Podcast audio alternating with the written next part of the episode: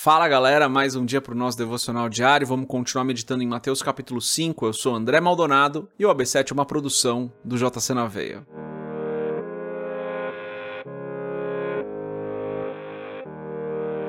Mateus capítulo 5, versículo 3. Hoje a gente vai ler só o verso 3. Está escrito assim: Bem-aventurados os pobres em espírito, pois deles é o reino dos céus. Até aqui, apenas o verso 3. Vamos fechar os nossos olhos, curvar nossa cabeça e fazer uma oração. Pai, tu és bom. O Senhor é santo, o Senhor é perfeito, fiel, verdadeiro, justo, longânimo. Tu és o nosso Rei. Tu és o Senhor dos senhores, tu és o Rei dos reis. O Senhor vive e nós cremos em ti. O Senhor é bom em todo o tempo. Obrigado por mais esse dia.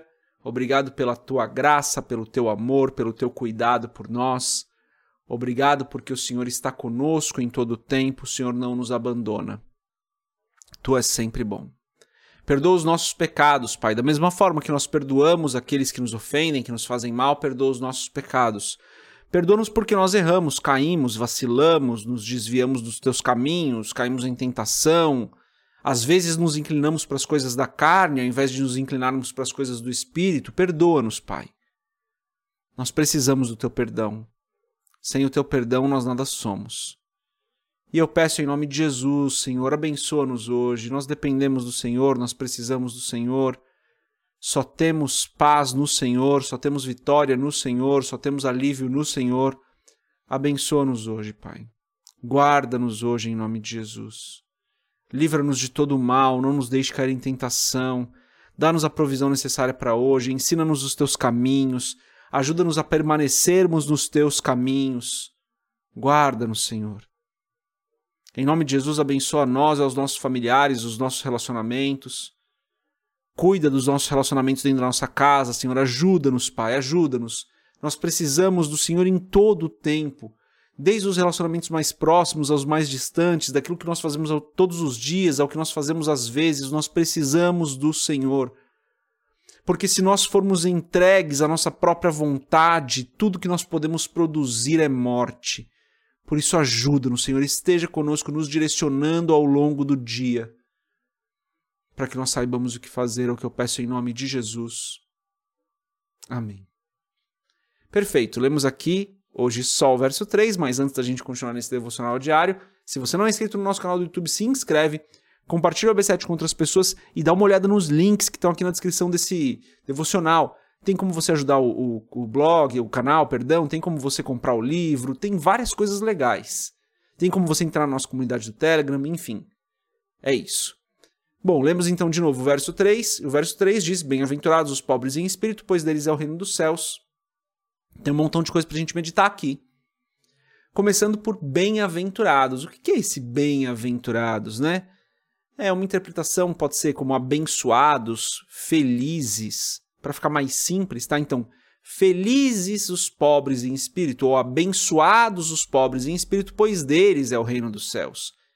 Deles é o reino dos céus. Lembra que Mateus vem apresentando Jesus como rei. E Jesus fala: olha, o reino é dos céus. Então, no reino dos céus, felizes são os pobres em espírito, pois deles é o reino dos céus. Importante a gente entender isso. A dificuldade de interpretação da mensagem aqui é o que esse pobres em espírito? Até porque quando a gente compara com Lucas, e aqui eu vou, eu vou deixar para falar isso no estudo, não aqui no devocional, Lucas tem a mesma passagem, tem o mesmo a mesma passagem da vida de Cristo também está em Lucas, tá? Em Lucas a gente não lê o pobres em espírito. Ele foca no pobres, como pessoas que não têm o suficiente realmente, pessoas que passam necessidade. E uma das interpretações aqui, ela é literal, né? Olha, felizes são os pobres porque deles é o reino dos céus. Pode ser literal. Eu, eu não vejo muito como uma passagem literal. Mas sim como Felizes são aqueles que não têm nada nessa vida, porque deles é o reino dos céus. Eu acho que essa interpretação me parece mais coerente com o restante da palavra. Afinal, nem todo pobre vai para o céu, nem, nem de todo pobre é o reino do céu, e nem todo rico vai para o inferno, certo? Isso concorda com o restante da palavra. Então, o que me parece que Jesus está dizendo aqui, e alguns estudiosos, comentaristas bíblicos, teólogos concordam com isso, é: felizes são aqueles que não têm nada nessa vida, porque deles é o reino dos céus, porque eles estão focados no reino dos céus. E isso concorda com o que a gente vinha falando sobre os convites que Jesus fez para algumas pessoas seguirem ele. Lembra que a gente falou isso nos devocionais recentes, né? Se você não ouviu, ouça. Onde Pedro, André, João e Tiago abandonam todas as coisas para seguir Jesus. Felizes são aqueles que não têm nada nessa vida, que as coisas dessa vida não importam, porque deles é o reino dos céus. E a gente falou sobre isso, né? Então parece que Jesus está reforçando aqui a mensagem.